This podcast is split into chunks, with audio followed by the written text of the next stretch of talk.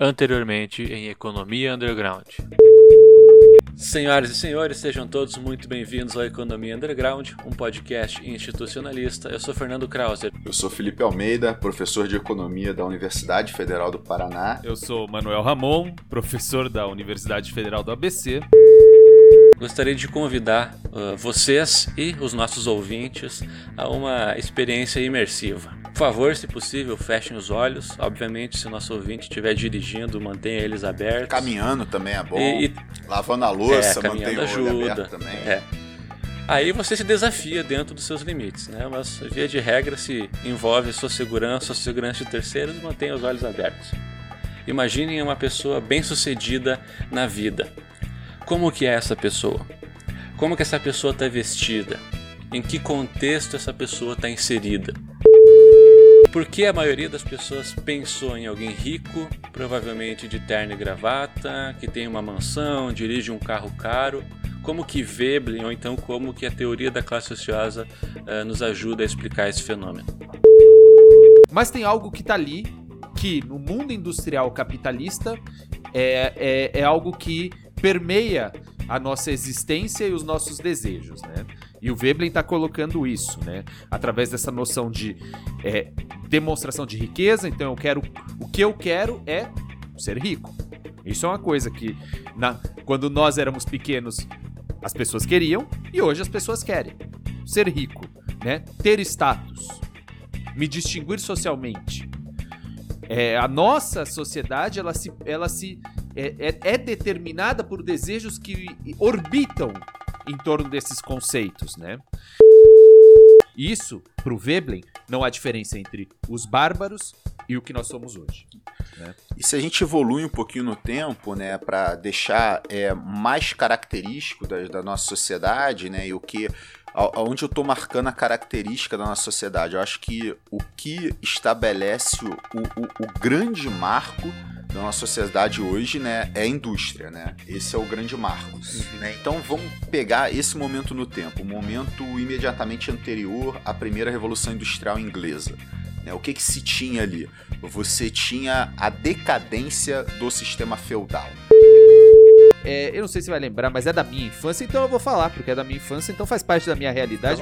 E vocês respeitem, certo? Que é. Seus pau que isso, cu. cara? Que isso? Que agressividade gratuita. Que é algo, que é algo que me marcou, algo que marcou a minha geração, que é a tesourinha do Mickey. Ah, tesourinha, do, tesourinha Mickey. do Mickey. Só eu, vou... só eu vou conseguir acompanhar esse exemplo só você. Tesourinha do Mickey. Era uma propaganda que se colocava ali nos intervalos do TV Colosso, sabe? Vocês não sabem. Mas eram pro programas infantis da Rede Globo, porque todo mundo só assistia a Rede Globo, certo? E era uma tesourinha que tinha a cara do Mickey assim no meio, sabe? Onde tá o, o parafuso. Tinha a cara do Mickey assim. As orelhas eram um onde coloca a mão, não é? É, isso, isso, eu acho. E aí, você depois podem procurar no YouTube, deve ter essa propaganda da tesourinha do Mickey. E o que era a propaganda? Nada mais, nada menos do que um menino repetindo por toda a propaganda, era só isso, dizendo a frase: Eu tenho, você não tem. Eu tenho, você não tem. Eu tenho, você não tem. E a propaganda era só isso. Era só isso. Olha, esta tesoura, criança, te dá status frente aos seus amigos. Se você tiver, você vai ter status. Se você não tiver, não vai ter. Acabou, não tem mais nada. É isso. É isso. Então, olha só, pô, Idade Média, nota, o papel do senhor feudal, né, era ficar ali colhendo os louros do feudo. Era isso que o senhor feudal fazia. Agora, brother, tu tá lá na Idade Média, quem tu quer ser? Tu quer ser o cara da enxada, cultivando a terra, pegando a enxada para proteger a tua família, ou tu quer ser o senhor feudal? Né? Esse é o ponto do Veblen. Né? Tipo, a gente olha para nossa sociedade né, e a gente emula né, ser um indivíduo que aparentemente está consumindo os melhores bens, que está vivendo a melhor vida. Né? A gente olha para a sociedade e a gente quer ser o senhor feudal. Faz nada, nada para aquela sociedade se manter. E vai estar tá consumindo os melhores bens. É isso. E, e aí e esse é o ponto, né? Ao fazermos isso, você justifica a existência do senhor feudal. E você justifica a sua própria exploração. de onde vem essa demonstração de poder para o Veblen, né? Para o Veblen, essa sociedade bárbara era pautado no que o Veblen chamou de hábitos predatórios, né? Que são hábitos pautados na caça e na guerra. Nota, caça e guerra, cara, é você tomar um território para si, é você tomar um animal para si, né? Tipo, é você exercer, né, uma coerção física, né, sobre outros seres vivos, né? E essas sociedades bárbaras demonstravam a sua superioridade frente às outras através daquilo que se adquiriam na caça e na guerra. Né? Então você tinha todo um sistema de se apossar e de demonstrar que se apossou.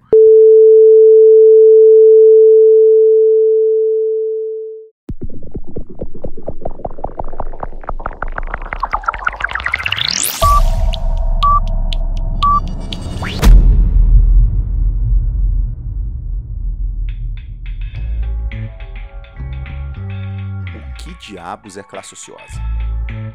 Depois do intervalo. Como se tivéssemos. Esse, esse é o gancho pro, pro, debate? Esse é o gancho? Pode ser, claro. Pode ser. Pô, ficou bom, cara. Ficou, ficou bom, ficou assim. bom.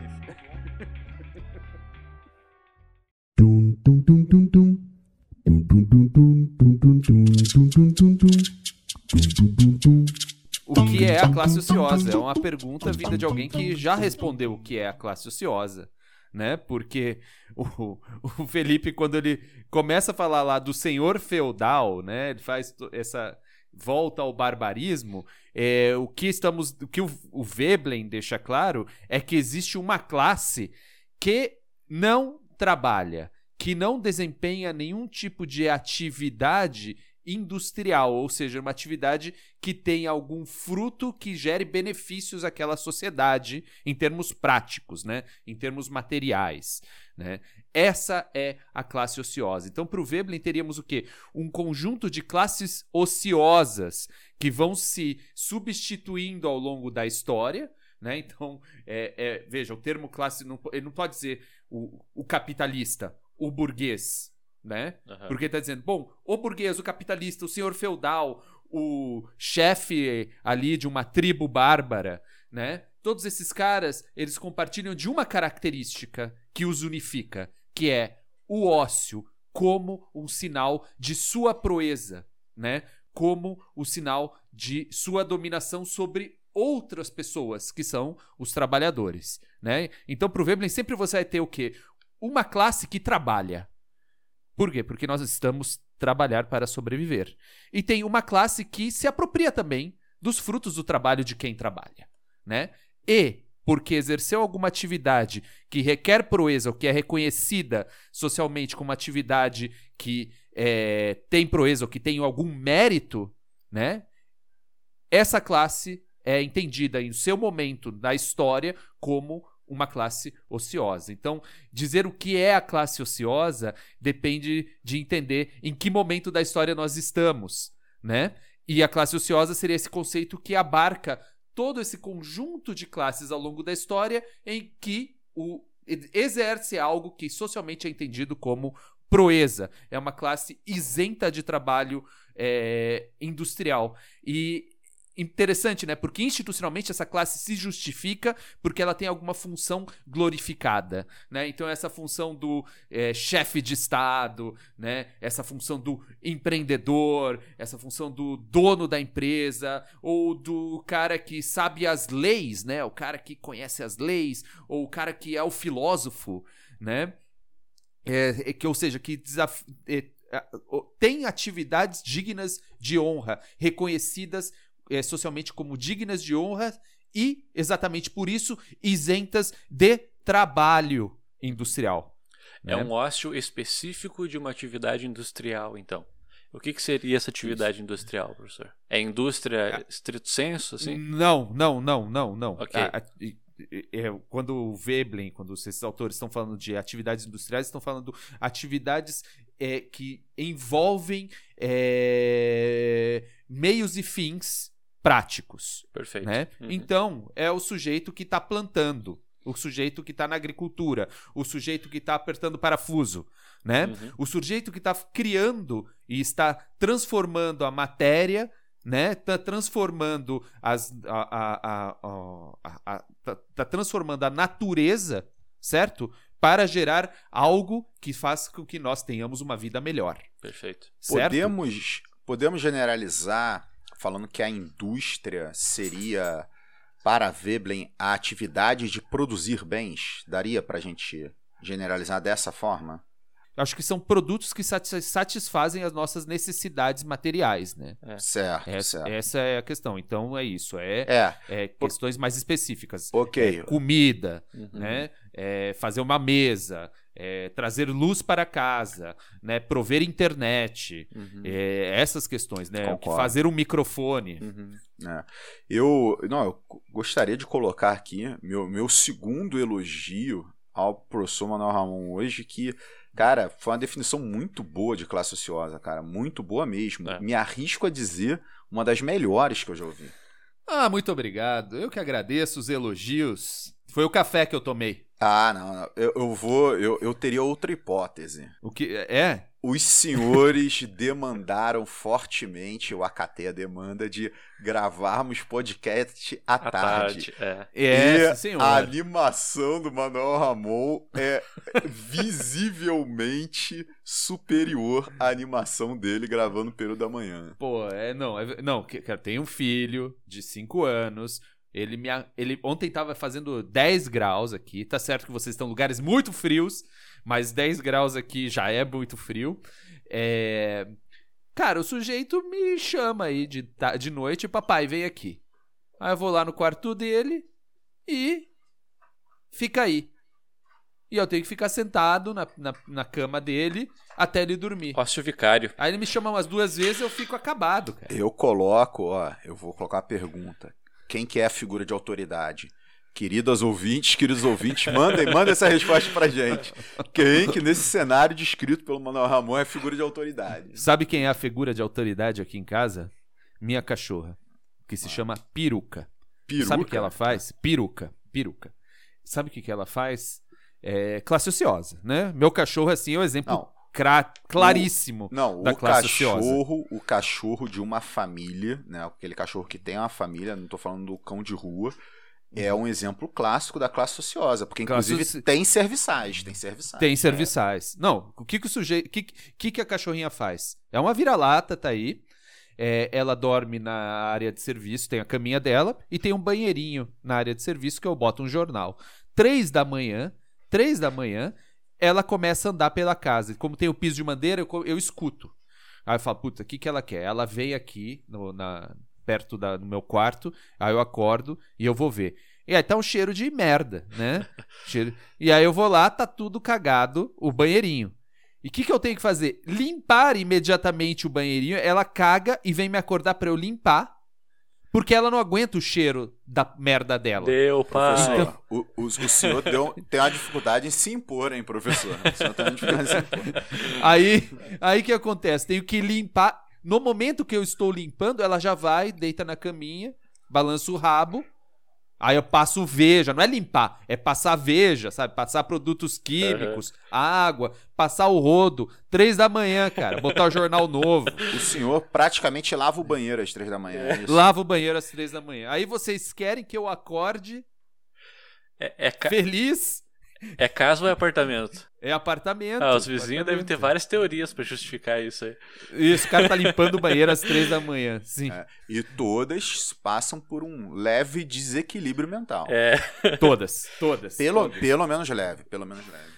Aí acorda às 8 da manhã e começa a falar aí sobre classe ociosa. Aí, aí ferrou, difícil, né? difícil. É Mas- difícil. mas- Tá, mas ó, o o Felipe ele não é cachorro- normal, ele vai na academia de manhã.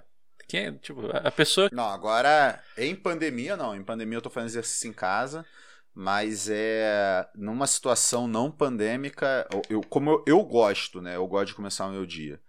Eu acordo, primeira coisa que eu faço é exercício físico. Me, fa me faz bem, eu me desperto bem pro dia. Então a primeira coisa que eu faço é academia, assim. Inclusive eu vou à academia depois que eu passeio com minha cadelinha, assim. E a partir de setembro tudo vai mudar. Ah, vai, Vai, vai, sim, vai, vai mudar. Vai. Isso aí, eu, isso eu não tenho dúvida. É. Eu, eu só sei que vai, Vai mudar. piorar muito. O que vai acontecer, o que vai acontecer, eu não sei. A mudança é inevitável. O grande ponto da gente definir a classe ociosa é a partir de agora a gente conseguir ter um parâmetro de comportamento e padrão de vida que todas as outras pessoas e todas as outras classes vão querer emular. Então acho que a nossa próxima grande questão é o que, que seria essa emulação dentro da teoria da classe ociosa. Eu posso resgatar algo que eu mencionei anteriormente, né? Por favor. Tipo, que nem o Manuel Ramon falou, né? Que eu fiz uma pergunta que eu já respondi. Eu queria. Eu tô enfatizando isso novamente aí para as minhas Uhum. alunas e meus alunos ouvirem, hein? Eu só pergunto aquilo que eu já respondi. então, pessoal, o. O que acontece? Tu tá lá na Idade Média. Quem tu quer ser? E- e- e- esse é o processo de emulação. É Uhum. isso, né? Perfeito. Você quer ser o senhor feudal? Você quer fazer parte da nobreza do senhor feudal? Né? Ou você né, quer ser o camponês né, que está lá arando a terra com a sua enxada, que é também o seu instrumento de guerra quando o feudo é invadido? Né? Tipo, Eu, eu preferiria ser o dragão e tacava fogo no senhor feudal. Vale? Vale. a- como a gente tirou o elemento magia, né? Que eu falei que mudaria Ah. tudo. Lembra que eu falei que mudaria Droga, tudo, né? E a gente droga. tirou o elemento magia, né? Por, por enquanto, não, não, não tá valendo, não tá valendo. Agora, Perfeito. o cara que, né, tipo, é acordar de madrugada pelo filho e tem que ficar lá em pé do lado, é acordar de madrugada pelo cachorro pra limpar, né, tipo, o banheiro, nunca seria o dragão que tacava fogo no seu feudal. Nunca. Mas agora eu entendo esse sonho. É é uma, é uma É, rebeldia que ele Mas está é um segurando. ali. sonho, pô. Tem, tem que extravasar de alguma maneira, nem que seja na imaginação. tem que extravasar. Então, esse, essa forma de extravasar né, é o princípio da emulação. Né? Tipo, Aham. o sujeito né, é tá, tá fazendo o trabalho industrial tal como é descrito por Veblen.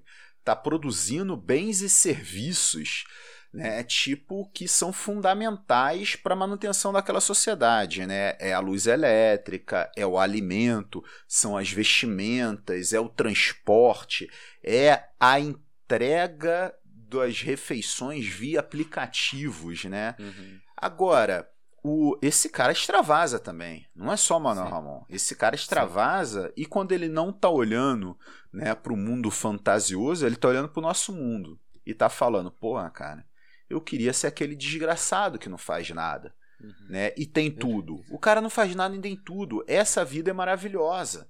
Né? O cara quer aquilo. E Uhum. como ser aquele cara? Né? E aí é, eu vou trabalhar bem pra cacete aqui.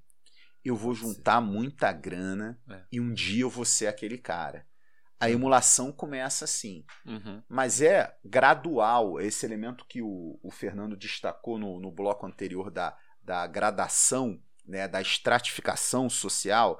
Né, esse sujeito não consegue ser aquele cara hoje. Mas olha Uhum. só, mas eu posso ir, ir caminhando nesse sentido. Né? E como que eu Isso. posso ir caminhando nesse sentido? Pô, eu posso né, buscar ser a classe social que eu identifico como hierarquicamente mais alta do que a minha, imediatamente mais alta Uhum, na- nessa uhum. hierarquia social. Né? Eu vou buscar ter o emprego que o pessoal daquela classe social tem, consumir os bens né, que né, aquela classe social vai estar consumindo. Né? E nota, como que você consegue um emprego melhor? Executando muito bem as tarefas do seu emprego. Então você executa muito bem as tarefas do seu emprego, que aí você consegue um emprego melhor né? Tipo, o cara que, né, tipo, tá lá no chão da fábrica, né? O cara fala, porra, um dia eu quero ser o dono de uma fábrica, mas calma aí, para eu chegar lá, eu quero primeiro ser o supervisor aqui do pessoal do, do chão de fábrica, Uhum. né? Nota, o- o- é estabelecido um planejamento, né? Uma E escadinha. quando esse, uma escadinha, esse cara vira para virar supervisor, o que, que ele tem que fazer? Eu tenho que mostrar que eu sei me comportar como um supervisor, né? Então ele começa a copiar o comportamento desse supervisor, a emular aquele comportamento, copiar na medida né, que se pode né, o comportamento do supervisor. Um dia ele vira supervisor, ele vai trabalhando na fábrica e ele vai emulando comportamentos dentro da fábrica e fora da fábrica. Né? Por quê? Porque aquele indivíduo também é visto fora da fábrica. Ele fala: olha, eu não vou né, conseguir ser um supervisor na fábrica né, se eu continuar frequentando os lugares que eu frequento e consumindo publicamente os bens que eu consumo. Né? Eu preciso mostrar que eu sou merecedor né, daquela função. Né? Tipo, isso. então você começa a ter essa lógica da emulação. Por isso que o pessoal consome os carros que consome, utiliza as roupas que utilizam, uhum. né? Que é, os relógios que vão estar tá utilizando, os iPhones da vida, né? Tipo, é para uhum. quê? Para as pessoas demonstrarem uma determinada função social que nem sempre é a função social que ocupam.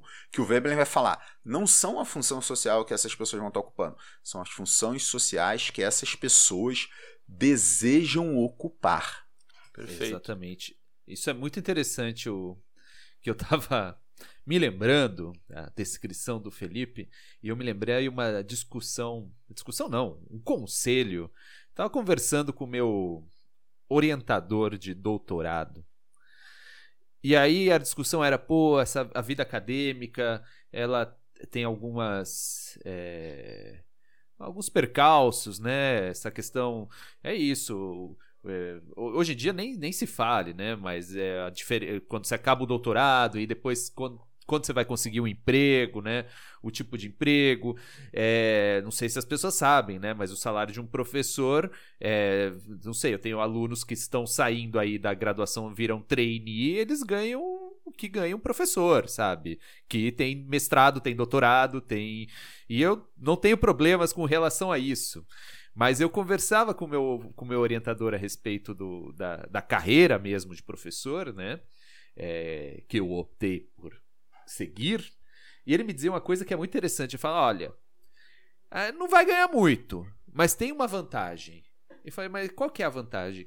A vantagem é que você não vai ter certas pressões sociais ou ou o grupo dos professores que você convive, eles não vão é, emular, eles não vão competir uns com os outros nos termos, nos mesmos termos que você teria se você seguisse uma carreira, por exemplo, num banco. Eu falei, mas como assim? Não, fala, eu tenho meu, sei lá, um, um, eu acho que é um conhecido dele que trabalha num banco ali, no departamento financeiro. Qual que é o negócio? Ele ganha muito mais que um professor. Só que todo mundo ali usa certo relógio, né? E se você quer pertencer àquele grupo, você não pode ir com qualquer relógio, você tem que ir com certo tipo de relógio e certo tipo de sapato. Você tem que ter certo tipo de carro né? E você tem que morar em certos lugares, né? Para você fazer parte do que? Daquele grupo, para ter essa noção de pertencimento do grupo das pessoas bem-sucedidas do banco, né? Do banco. Ou seja, o que, que ele está me dizendo? Ele ganha muito mais, mas dentro daquele entorno social que ele vive, ele está gastando muito, muito, muito mais, né? E nós não. Não sei se as pessoas perceberam agora, eu tô acompanho algumas lives de professores falando de que que que, que... É, é sensacional essas lives, porque você olha, é assim, 90% o cara tá falando e tem o que atrás? Biblioteca, né? Uhum. Todo mundo exibindo os livros, né?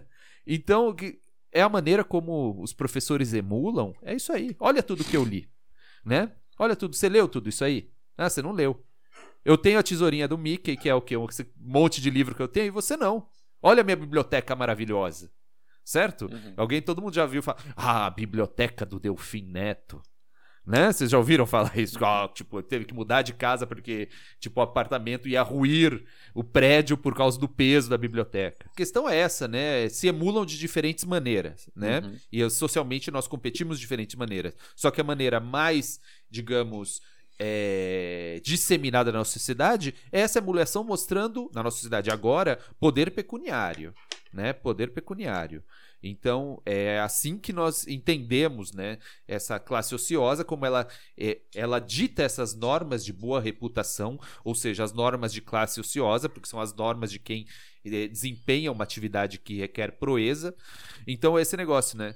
É, existe uma. É, é, um, grande é, espaço entre essa classe ociosa aí que não faz nada, né?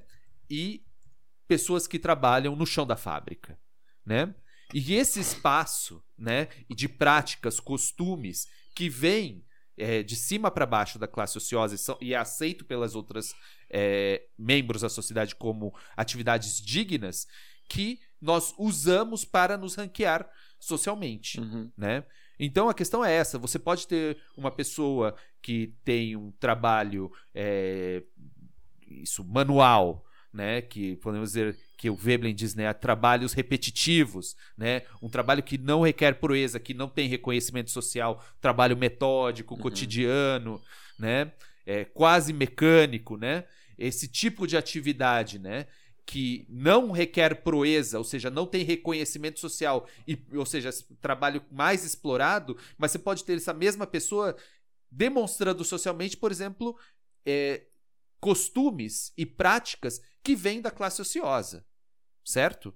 Então eu posso ter um trabalho ruim, mas eu quero ter, sei lá, um tênis de marca, né? E vamos dizer assim, um tênis de marca pode ter uma qualidade tão boa quanto um tênis que não seja de marca, Uhum. mas a marca importa, Sim. né, para você ser classificado socialmente, né? Então essa emulação, ah, vocês diriam que ela se dá por, por duas vias, né? A primeira dela é através do ócio, que é talvez a principal característica ah, da classe ociosa, né? Mas o grande Isso. ponto que a gente não comentou e talvez seja bacana voltar é que nem todo ócio pertence à classe ociosa. E também características de consumo, né? Que estão vinculadas a, ser ocioso também, né? Por que eu comentei isso de nem todo ócio ser da classe ociosa? Porque tem pessoas que têm uma atividade que é considerada nos termos do Veblen ah, não industrial, mas que não necessariamente elas pertencem à classe ociosa. É isso ou eu estou falando bobagem? Há, há uma estratificação Exato. de atividades laborais, seria Uhum. isso, né? Exato. Exatamente.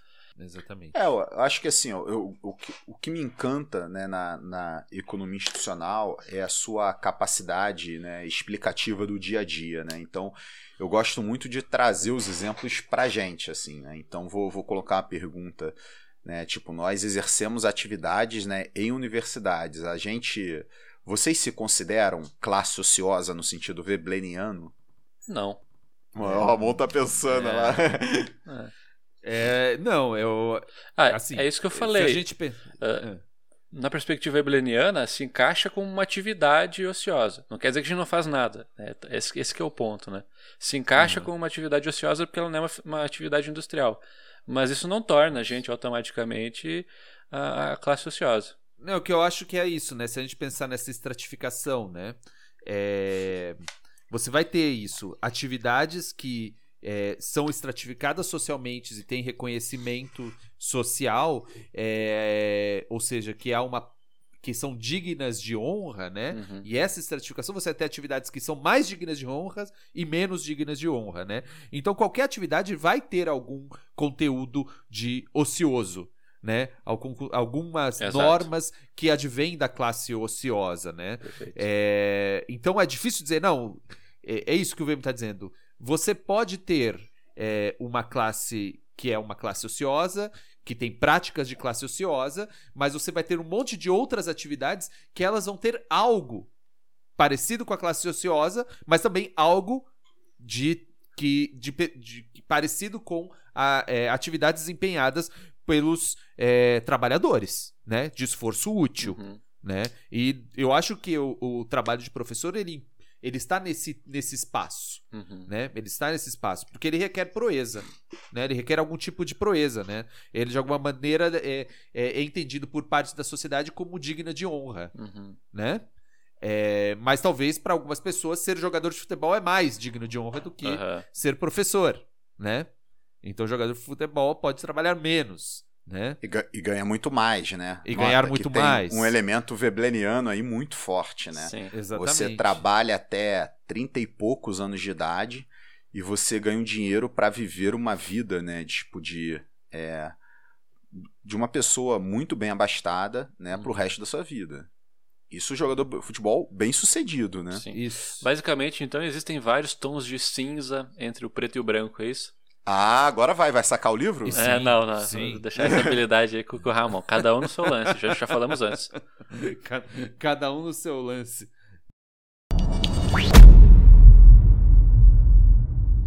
Bom, quando eu, quando eu Sim. levantei a questão, né, se, se vocês se julgam parte da classe ociosa, eu acho que é, é muito difícil de estabelecer esse ponto, né, porque a, a sociedade que o Veblen via, né, era uma sociedade que era uma, se tinha uma lógica de emulação pecuniária, né.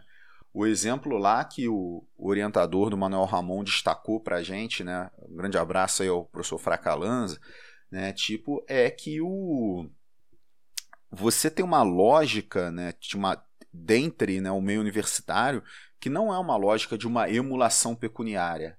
Né? Então, o que acaba acontecendo é que o Veblen simplesmente não aborda né, Uhum. esse tipo de atividade. Né? Ele está vendo sempre uma atividade que está pautada, né, tipo, em uma emulação perdulária, em uma emulação que você tem demonstração de riqueza. Eu acho que esse é o ponto, né? E obviamente a classe ociosa tem uma preocupação muito grande em se reafirmar como classe ociosa e se reafirmar como uma demonstração, em demo, sempre demonstrar a sua riqueza.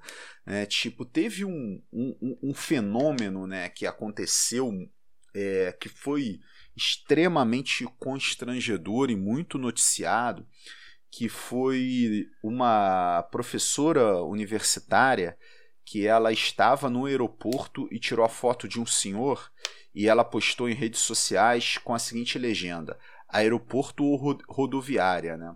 O que estava por detrás daquilo, né? Tipo, a senhora identificou as vestimentas do senhor, né? Ou seja, os bens que ele estava demonstrando ali, como, olha, é, essas são as vestimentas de uma pessoa que se transporta via ônibus, né? não as vestimentas de uma pessoa que se transporta via avião. Né? Uhum. E ela, né, por que, que aquilo chamou a atenção dela? Né? Porque aquilo dizia muito sobre ela, não sobre o cara né, que estava ali. Uhum. Né? Porque ela se via da seguinte forma: eu me transporto via avião. Isso está associado a uma determinada classe social. Né? Se essa classe social que se transporta de ônibus está se transformando via avião, é, isso vai estar demonstrando que eu tenho menos riqueza, eu estou demonstrando menos viajando de avião. Uhum. Né? Então, nota, é uma lógica vebleniana muito forte. Você poderia ter um raciocínio econômico totalmente diferente. Tá prejudicando a emulação dela, né? Está prejudicando a emulação dela. Exatamente. Por, O- por- o por raciocínio- isso a questão da angústia, né? A angústia. Você porque vê a o- situação da pessoa, porque É. ela tá em todo momento olhando pro lado e falando: bom, isso que eu fiz é, tá, me, tá me levando ou estou perdendo espaço dentro da hierarquia social que eu construí na É. cabeça? Isso é legítimo pra mim ou não? Isso, isso faz eu crescer na hierarquia ou ganhar mais status ou não? Não posso, eu vou perder status se o cara que se veste ou que ela acha que se veste como alguém que vai para a rodoviária viajar comigo num avião. Eu estou perdendo status. Exatamente. Imagina a angústia. É uma angústia. A vida nessa sociedade é angustiante nesses termos. É. Né? E que é o que a gente voltou lá, volta ali de novo ao que o, o- o- a pergunta do início do programa, né? Porque uma coisa é o que você quer, quer ser, mas outra coisa é o que você é. Né? E outra coisa é o que os outros são, e você está todo o tempo fazendo essa comparação, e você pode não querer ter, ou não tem dinheiro para ter a tesourinha do Mickey. E aí? E aí? Se a sociedade é pautada, ela é organizada a partir disso. E aí você sofre o bullying da propaganda. É. E aí você né? sofre. Que é o você Isso. não ter, né? Tipo, Isso. que era, o- e, e nota. o Inclusive te ponto- marcou o suficiente pra até hoje você lembrar disso, né? Não, não. Quase um trauma. Altos traumas, né? É. Sabe por quê? Porque você é, falhar na emulação social, de acordo com Veblen, é uma dor compatível a uma dor física, né? Exatamente. A- aquela senhora fez essa publicação terrível, né? Porque ela estava sofrendo com aquilo, né? Sofre. Ela olhou aquilo e ela falou: Porra, eu não sou mais tão foda quando eu achava que eu era. Né? Por quê? Cara, porque agora o avião é um meio de transporte popular. Nota, Ela fala, ela- o que ela- que eu preciso fazer? Imagina isso, distribuição de Exato. renda melhora. Ela fala, o que que eu preciso fazer? Eu não tenho mais dinheiro, eu não tenho dinheiro para fazer outra coisa Uhum. que é isso, o negócio do a, a- a empregada doméstica que vai à Disney, como se isso fosse um grande crime. Uhum. A classe média fala: "Como? Como vai à Disney? E Antes eu ia à Disney, agora o que que eu sou?" Né? Onde eu estou no ranqueamento social? É um absurdo. Aí você. é, ou seja, explica muito, muito. Nós não vamos entrar muito nisso, mas muito dos fenômenos sociais é, da, da, da sociedade brasileira dos últimos tempos, né? Exatamente. Nota que o raciocínio poderia ser: olha só, olha em que nível de desenvolvimento o nosso país está chegando. A gente está popularizando Uhum. a viagem aérea. Isso é coisa de nação desenvolvida. Não foi esse raciocínio que foi feito. O raciocínio foi, né, puta que droga, né? Agora eu não demonstro o- mais o mesmo poder que eu, de- de- que eu demonstrava antes viajando de Uhum. avião. Por Exato. quê? Porque agora está popular, né? Exatamente. É aquele ponto. O sujeito, o sujeito adquire um carro de luxo, um carro que tem um valor de um apartamento. O cara sente aquilo como uma puta conquista. Esse cara vai estacionar, né, esse carro num estacionamento que tem mais três, quatro carros iguais, ele já não sente aquela conquista tão representativa. Por quê? Outras pessoas também estão conseguindo. Essa pessoa se diferencia pouco. É. Essa pessoa está demonstrando menos poder econômico. Exatamente, a posição é relativa. Então, se todo mundo se mexe, você não vai ficar muito feliz, porque você não consegue se diferenciar. E mesmo se você for o cara mais rico do mundo, seu objetivo vai ser o quê? Manter a maior distância possível do segundo Uhum. mais rico do mundo. Então, essa angú- é uma angústia que eu sempre eu amo isso, porque é uma angústia que ordena a sociedade. É muito louco isso, né? É. é muito louco. É tão louco quanto uma lação bárbara invadir a outra. Exatamente. E eu queria voltar a, a uma questão, né? Porque a gente estava falando do ócio, né? A classe ociosa, né? O mesmo termo ócio. Mas é interessante porque é, quando nós voltamos ao bárbaro, e tem uma coisa que nos, no- nos aproxima também, né? Que é isso. Eu conquistei certo grupo de pessoas, né? Então, um grupo conquista o outro. E ele faz esse grupo que ele conquistou, é, sei lá, trabalhar na agricultura ali, plantar para ele, né? Uhum. E aí eu não preciso mais trabalhar na agricultura, porque tem alguém tra- trabalhando para mim, certo? Certo. E esse alguém tá alimentando a si próprio e me alimentando. Ou seja, eu posso me dedicar a outras atividades, né? É, atividades da classe ociosa. Veja que o ócio dele é um sinal da proeza que ele teve, que é exercer violência sobre o outro, né? Uhum. Então, na verdade, há uma proeza. É uma proeza que é premiada com o ócio. Por trás do ócio sempre tem al- algo reconhecido socialmente como uma proeza, certo? É isso, quando a gente fala de um jogador de futebol, pô, é uma proeza ser um jogador de futebol, certo? Sim. Então, porque ele exerceu tamanha proeza, ele pode viver, ou seja, dos 30 até morrer sem fazer nada. Porque ele desempenhou uma proeza. O, o- então o ócio sempre está ligado a uma proeza. E às vezes é uma proeza, essa proeza não é algo é, explícito. Você não sabe qual proeza aconteceu, mas se o cara tá, não tá trabalhando numa função, num trabalho útil, Uhum. né? Não tá, não tá fazendo algo é, que o trabalhador faz, é porque ele fez alguma proeza. Eu não sei qual. A proeza pode ter sido aberto, abrir um negócio, ou entrado na política, ou ter feito esporte, ou, Ou ter- receber uma herança. Ou receber uma herança que é a proeza da família, Uhum. né? Mas sempre você justifica esse ócio, porque não é ócio por si mesmo. Uhum. Ah, não, é ócio é vagabundo, então é. Sim, mas isso sempre justifica uma proeza que está antes do ócio. É a lógica Ah, tem algo- meritocrata, talvez?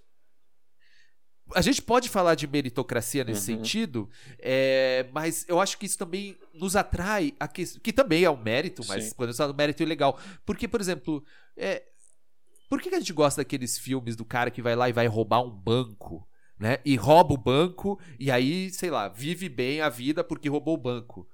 por trás de. A gente fala, roubou um banco, é um assaltante, o cara tem que ir pra cadeia, safado, não sei o quê. Você torce pelo cara. E por que torce? Porque você fala, cara, ele fez uma atividade que tem proeza envolvida, Uhum. né? Aquilo tem uma proeza. Então, se ele tem uma proeza, o que, que ele merece como qual que é o prêmio da proeza na nossa sociedade desde o barbarismo? O ócio. É o ócio que é o prêmio da proeza, né? Então, ele merece, mesmo que ele tenha feito uma coisa ilegal. Isso que eu tô dizendo. As Aham. pessoas até veem o que é ilegal como algo que requer proeza. É o Walter Certo? White. É o Walter White, exatamente. O Valtão. Exatamente. Ex- Torcemos pelo Walter White, não é verdade? Nós torcemos. Por quê? Falamos, pô, esse cara fez o negócio, fez valer, Uhum. né? É. Fez valer o esforço E dele, o- foi lá. E o Walter White reflete muito isso, né? Porque a série começa mostrando ele ferradaço, né? É. é, professor ali, acho que de um high school, né? Aham. Tipo, e aí, né, tava trabalhando também na Lava Jato, né, pra... Complementando é, renda. não- de- de- de- é, Lava esse Lava Jato fica muito estranho colocar, né? Tipo, eu- deixa eu melhorar não na aqui. operação, não na operação. É, não na operação, né? Ele tava trabalhando no Lava Jato, propriamente dito, lavando carros e tudo, né? Tava ali sustentando sua família a duras penas tal. Então você automaticamente você se comove com a situação do cara. É. O cara é um trabalhador, mas que falha na emulação pecuniária. Ele tá falhando, né? Um cara que é um cara que saca muito de químico, um puta químico, mas tá tendo que complementar a renda né, no Lava Jato, que é um trabalho honesto, o cara tá ali, né? Porra, cara, o cara tá lidando com adversidades, né? Mas tu curte quando o cara coloca aquele conhecimento lá pra fazer a metanfetamina. É. de- deixa eu colocar um disclaimer aqui. A gente tá falando de uma série de TV, né? Um produto fictício e tal. Tô falando de, de Breaking Bad. Inclusive, vou dar spoiler pra cacete Breaking Bad aqui, mas já acabou, hein? Né? E Tipo, faz então, tempo que acabou, pô, então. Faz tempo. Cara, o cara coloca, né, todo esse conhecimento ali pra fazer algo ilegal Uhum. e algo que destrói vidas, né? E esse cara, por colocar tão bem esse conhecimento dele, demonstrar proeza em fazer droga, cara, você começa a curtir quando esse É. cara começa a virar um barão do, do, do crime do tráfico, né? E tem. Tipo, Exatamente. porque o cara começa a ter um puta resultado pecuniário. O e cara tem a parte do grana reconhecimento também, né? Say my name. É, tipo, É, meu é. nome, né? Tipo, E o cara, e o tem o e tem o lance, cara, que é o Porra, o cara, finalmente ele tá tendo o resultado que ele deveria ter tido. O cara tá tendo grana, né? E você, você sente uma justiça sendo feita, né? Porra, o cara ele tinha esse conhecimento, ele merecia isso. E você deixa de lado tudo que o cara tá fazendo. O cara é um tremendo filha da puta, traficante, assassino, tal. E você vai deixando aquilo e você começa a torcer pelo cara. O que que tá acontecendo? Né, o que está acontecendo? E é muito interessante, né, como a série coloca, que a série vai colocando sempre, né, o não, tô fazendo isso pela minha família, porque no plot da série, né, ele tá, né, com um estado de, de, de câncer super desenvolvido, precisa de dinheiro para tratamento e para deixar a família bem financeiramente, né? Uhum. E o cara, não, eu fiz pela minha família, eu fiz para me tratar, tal, tal. E no final da série, no último capítulo, o Você cara... vai contar o último capítulo. Eu vou contar o último Você vai- capítulo, você vai pessoal. contar vou o contar o último capítulo da série aqui, hein, Pode pessoal? pular, pu- pula. Pula. Pula, se Pula não assistiu, pula. vai Pula, pula pelo, pelo menos dois minutos. Pelo menos dois minutos. Cara, tipo, e no último cara que fala, eu fiz porque eu era bom nisso. é. né? Cara, nota, o cara era bom em química. Ele era bom em química. Ele poderia ter colocado aquilo em prática de N formas. Inclusive, a série mostra né, que ele teve a possibilidade disso, né, numa empresa dele, de um sócio e tudo mais. Que ele escolheu não seguir, né, por outras questões, tal. Era putíssimo com o sócio é. né? Porque o, o sócio tinha mansão, né? O sócio tinha todo esse consumo conspícuo e tal, e ele abriu mão daquilo, né? Cara, e no final ele fala: não, eu fiz porque eu quis, porque eu era bom nisso, eu ganhei o reconhecimento. O reconhecimento é o quê? Era grana, era conseguir ter consumo conspícuo, né? Era conseguir adquirir determinados bens, né? E, e o- o- um do- um das- uma das crises na série é o sujeito é, é isso que o, que o Fernando falou, ele não ser reconhecido porque ele tinha que se esconder. É. Tinha que se esconder. Eu falo, putz, como eu vou demonstrar todo o meu poder se eu tenho que me esconder? Sim. E aí ele Não, vai se expondo cada vez mais, né? Cara, e o isso é muito legal como a série demonstra, porque em determinado momento ele entra num esquema de atrapalhar numa rede de, de tráfico super bem organizada, né, que utilizava uma rede de fast food para fazer o tráfico de droga, que é, aliás, uma metáfora fantástica, né? Tipo, É.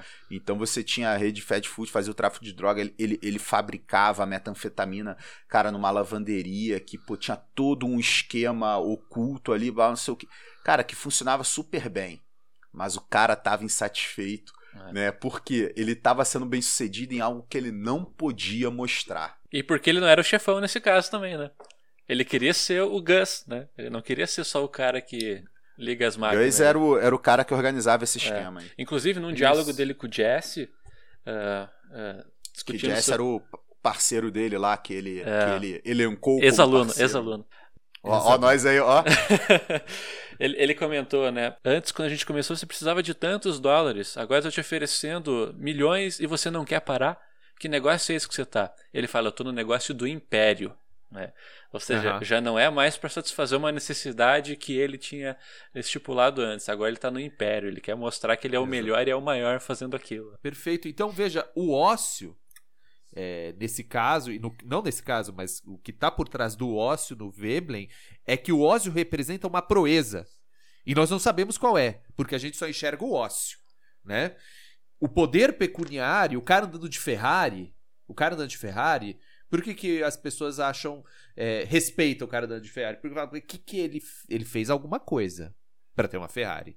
Que proeza ele fez? Não sei. Abrir um negócio, abrir um negócio é uma proeza. Abrir uma empresa é uma proeza. Você ser presidente de uma empresa é uma proeza. Você vai ter que pisar várias cabeças para chegar lá, né? Então tem proeza envolvida, né? Tudo essas, então, ou seja, o seu, a sua demonstração de poder pecuniário, a sua demonstração de ócio está incluído ali alguma proeza envolvida ali.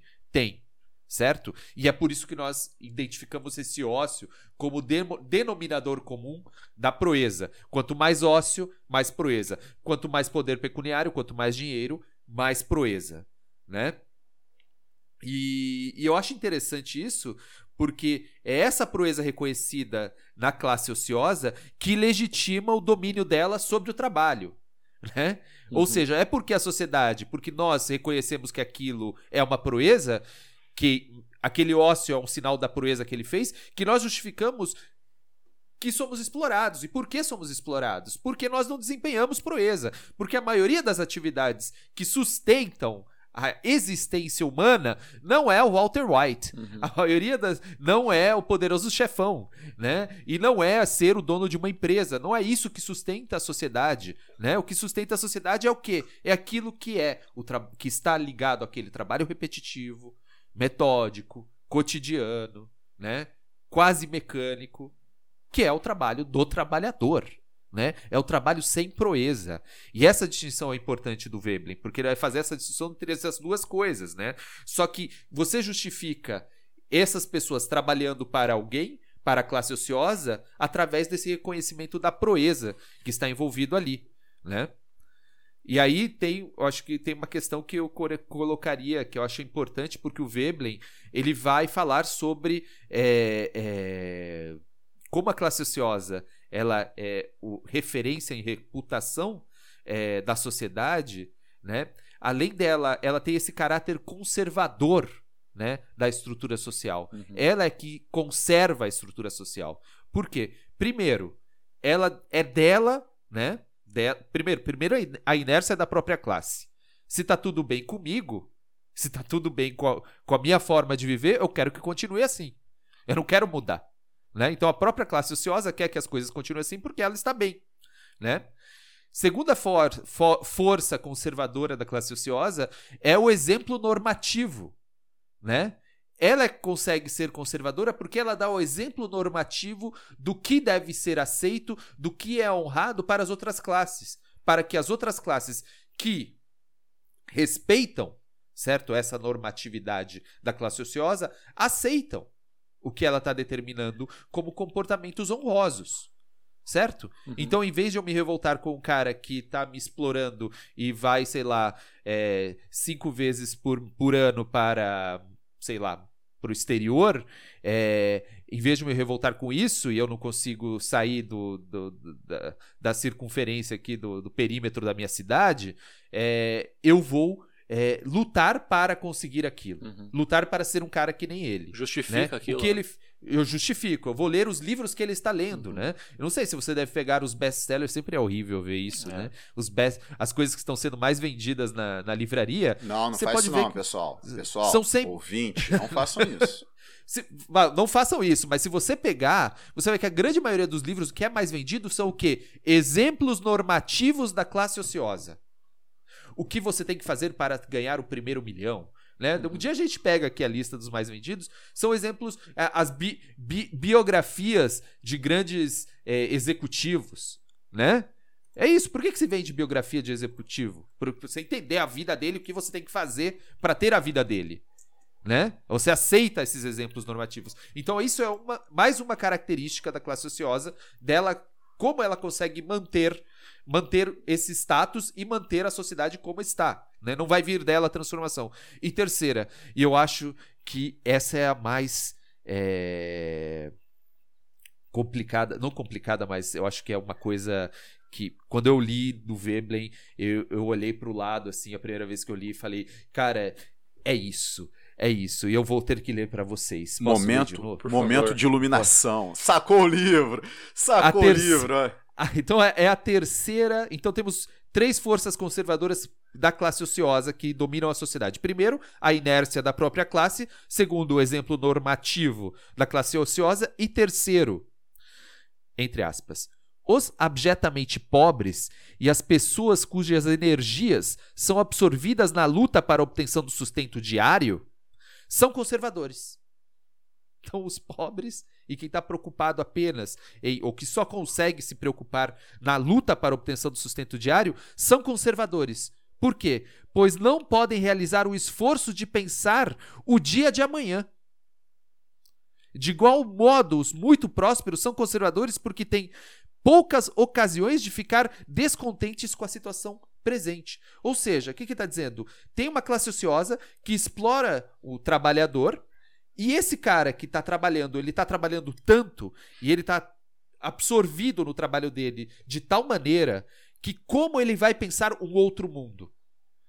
Com que energia? Se toda a energia que ele tem é consumida trabalhando para ele tentar sobreviver Uhum. e sustentar a classe ociosa, como esperar que esse trabalhador se revolte? Essa é a questão.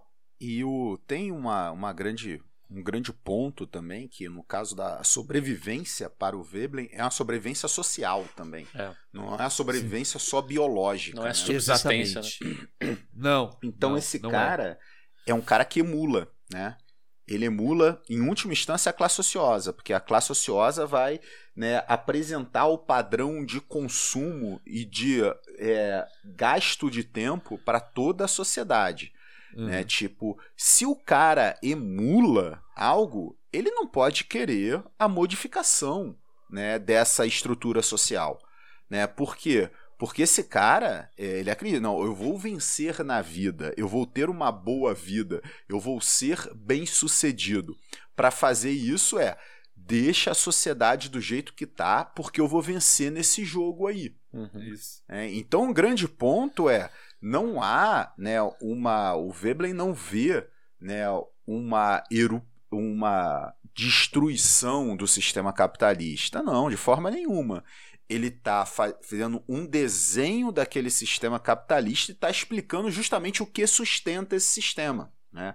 Então, diferente de, de abordagens né, que, que pregam pela revolução por causa de um conflito entre as classes, a gente pode até afirmar que as classes pro Veblen cooperam. É. Por quê? Porque à medida que você tem o processo de emulação, o que você tem é as classes menos abastadas sustentando a lógica da classe ociosa.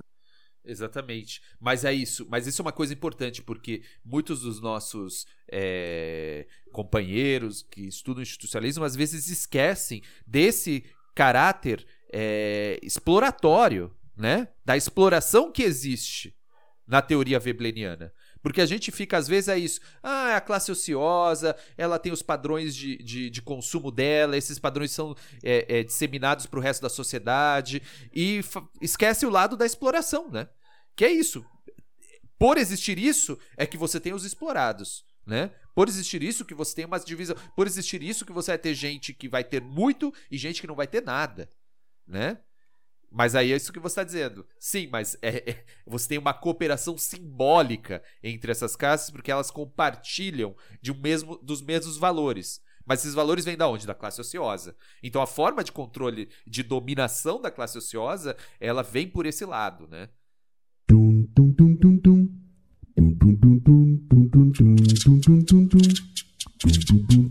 Vocês concordam que a gente vai ter mais de um episódio sobre a teoria da classe ociosa? Ó, eu não só concordo, como eu me arriscaria a dizer que conteúdo da teoria da classe ociosa vai estar em quase todos os nossos episódios. Né? Assina embaixo. Me arriscaria a dizer. Porque, primeiro, é, é, é um livro muito abrangente e um clássico tem como característica sempre ser contemporâneo.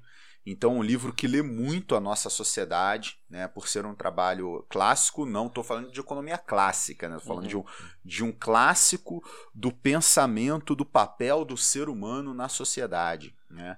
Então, o, o clássico é sempre contemporâneo, existem muitos elementos aqui que foram explorados em outras obras do Veblen por outros institucionalistas atualizados, né? Então eu eu eu, né, é, me arrisco a dizer que sempre vai estar presente. Há uma outra questão. Qual é a característica da economia institucional aqui que a gente está trabalhando, que a gente está debatendo, que é conhecido como economia institucional original, ou velha economia institucional, ou institucionalismo americano? Né? Tipo, é a crítica social. Né? A crítica social é uma característica marcante. Né?